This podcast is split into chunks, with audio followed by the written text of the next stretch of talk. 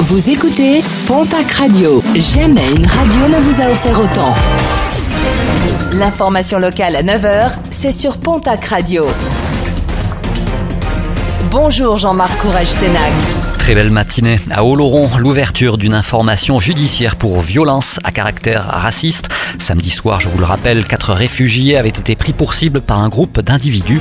Parmi ce groupe, deux personnes ont été interpellées et mises en examen hier pour violence en réunion en état d'ivresse commise en raison de l'appartenance ethnique et injures racistes. Deux individus déjà connus de la justice pour des faits de violence. Appel à la plus grande vigilance sur les sommets. Les interventions des secouristes de montagne se sont multipliées ce week-end.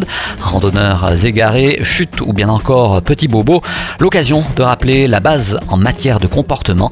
Partir bien équipé et avertir ses proches de l'itinéraire envisagé, bien s'échauffer et connaître ses limites physiques. Le monde d'après sera-t-il pire que celui d'avant? L'inquiétude des amoureux de la nature avec la multiplication des dépôts sauvages de déchets.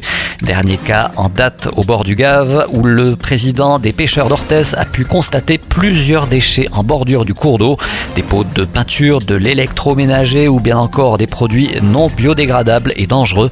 Les autorités rappellent de leur côté que les auteurs de ces dépôts de déchets sont passibles de très fortes amendes.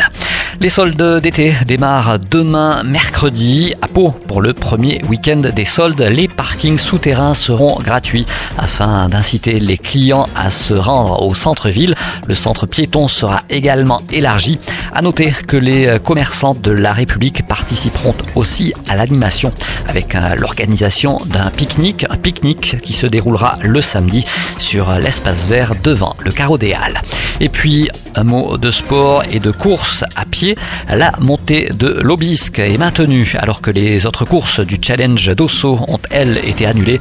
Cette course, cette montée de l'Obisque se déroulera le 30 août prochain, une 33e édition qui sera limitée à 1000 coureurs et 300 marcheurs.